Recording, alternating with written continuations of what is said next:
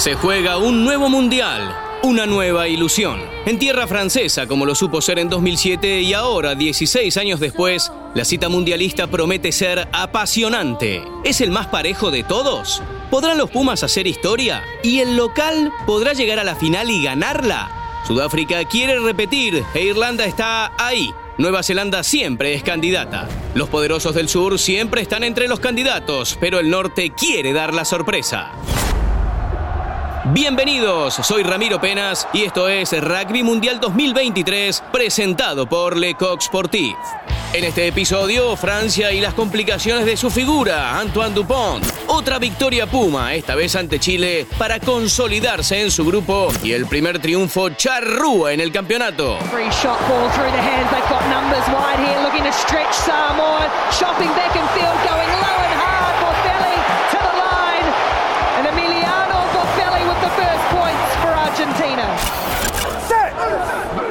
El seleccionado argentino venía de vencer a Samoa 19-10 en un partido que no fue bueno para ninguno de los dos equipos. Sin embargo, sumaron su primera victoria en el campeonato y volvieron a creer en la clasificación a cuartos de final. 30 de septiembre, los Pumas se enfrentaban a un hermano sudamericano, Chile. Los Cóndores venían de una dura derrota por 71 a 0 frente a Inglaterra, mientras que el combinado argentino buscaba su segunda victoria al hilo y tomar confianza para el último partido de la fase de grupos frente a Japón, en busca de los tan ansiados cuartos de final. Recordemos que el seleccionado chileno está disputando su primer mundial en la historia. A pesar de la guerra chilena, la victoria argentina fue realmente contundente y venció 59 a 5, con un Facundo Isa muy fuerte en el contacto y un Nicolás Sánchez muy certero en su toma de decisiones y en los envíos a los postes. Sumado a eso, el Apertura Tucumano volvió a romper un récord. En su partido número 100 en el seleccionado argentino pasó a Gonzalo Quesada y es el máximo anotador albiceleste en mundiales. Los dirigidos por Michael Cheika van poco a poco recuperando confianza. Chile, que a pesar de la derrota se llevó un gran gusto con un try convertido de Mol. El domingo 8 los Pumas se enfrentarán ante el seleccionado nipón para definir la fase de grupos. ¿Quién será el ganador de ese encuentro y se meterá entre los ocho mejores? Un duelo a todo o nada.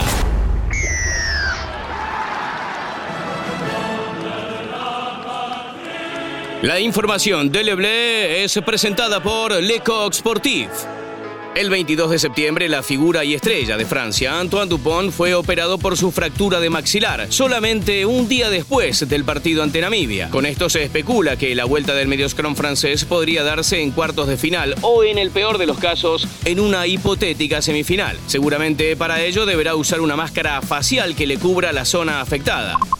Sin embargo, Francia está llevando este tema con mucha delicadeza y seguramente dejará que el jugador decida cuándo será la fecha de regreso. No hay que olvidar que hoy en día Sudáfrica y Escocia son los posibles rivales que pican en punta para verse las caras con los franceses. Alejandro Aliub, médico y exjugador de los Pumas, habló en exclusiva de la lesión que sufrió uno de los mejores jugadores del mundo y también cómo debería ser su recuperación. Estuve averiguando, estuvimos hablando con distintos médicos y distintos árbitros. Es una fractura por hundimiento, se hunde el maxilar superior o el malar que le dicen que forma parte de la base de la órbita por un impacto, en este caso fue un cabezazo, se levanta el hueso, se pone material de titanio fijado, en día 15 días debería estar el formado del caldo óseo, lo que pasa es que eso no puede tener contacto. Y por reglamento la World Rugby autoriza como unas máscaras faciales de un material, generalmente se hace de Kevlar, de menos de 5 milímetros, no tiene que tener elementos romo o puntas cortantes para lesionar rivales y el material tiene que ser lo suficientemente rígido para que no se lesione el propio jugador, el mismo jugador. Obviamente que ya debe estar evaluando la Federación Francesa y el cuerpo técnico y todo eso, qué va a pasar con el jugador y, si llega o no. Pero sería una lástima que no pueda jugar porque es un jugador brillante y es vibrante y es espectacular verlo jugar.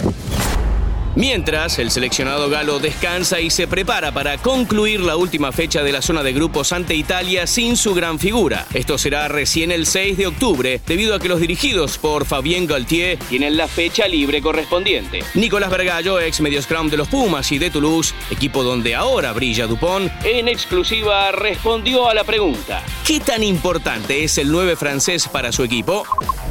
el juego que plantea Francia está muy basado en él. Adaptaron el juego a, es bastante similar a lo que juega Toulouse. Un equipo donde él se siente verdaderamente cómodo y se ve, se nota en los partidos.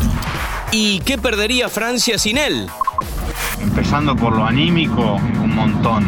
Mejor jugador del mundo, capitán de este equipo. A nivel juego también, porque es un jugador que te puede extrabar un partido en cualquier momento, puede hacer algo extraordinario en un segundo para el otro. En defensa también, por lo general cada intervención que tiene también es buenísima. Sería una lástima que no pueda estar en, en los partidos ya de dos zonas. Por último, desde su mirada de medio scrum, ¿cuánto podría afectar su posible máscara facial? Seguramente les genere alguna incomodidad. Me parece que serán los primeros minutos, hasta te diría que los primeros entrenamientos, al momento del partido, entre la euforia, la ansiedad, la concentración, no creo que le afecte mucho. Además, me imagino que hoy día una calidad de materiales prácticamente no, no lo va a sentir. Espero que esté presente en los partidos, que la máscara no lo afecte, para poder disfrutar de él y ver lindos partidos de rugby. Dos de los rivales de los Gallos se enfrentaron el 29 de septiembre. Italia ante Nueva Zelanda. El partido no dejó muchas sorpresas porque los All Blacks vencieron 96 a 17 a un conjunto italiano que luchó pero no logró llegar a encontrar su juego. Con esto los de negro se acercan cada vez más a la clasificación a cuartos luego del traspié en el debut.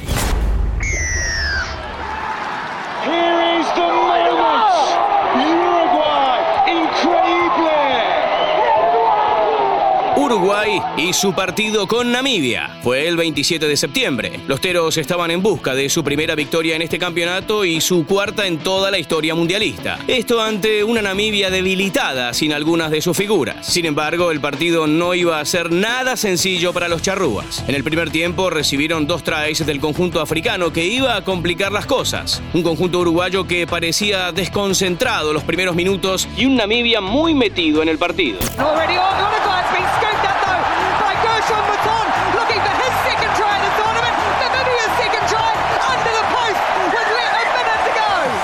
Pero a pesar de este comienzo adverso, la garra y el buen juego del conjunto celeste no faltó y lograron dar vuelta el encuentro con mucha categoría. Esto con una gran actuación de su fullback y traiman del equipo, Baltasar Amaya, quien anotó dos tries. También Santiago Arata y su conducción fueron importantes para los sudamericanos que dieron vuelta a un encuentro complejo que terminó 36 a 26 en su favor.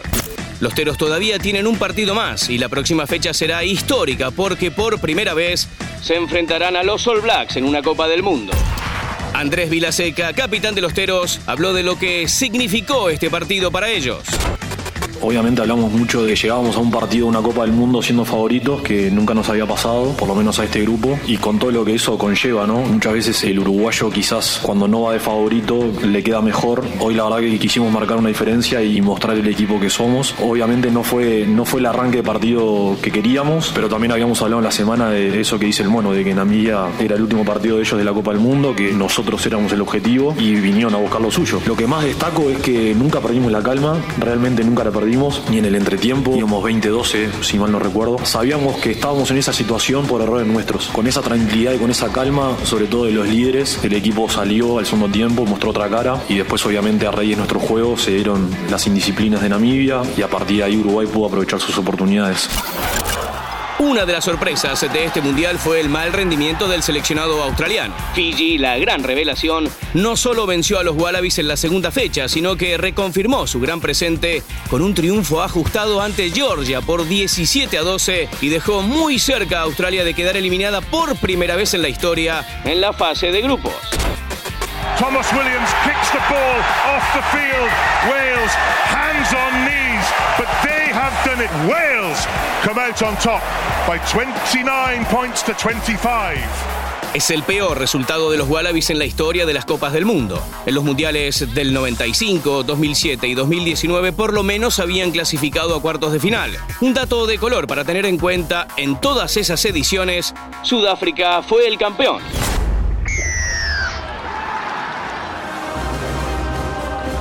Soy Ramiro Penas y esto es Rugby Mundial 2023 presentado por Lecoq Sportif. Hay mucho para contar, pero también se hará más historia. Será seguramente un mundial para el recuerdo.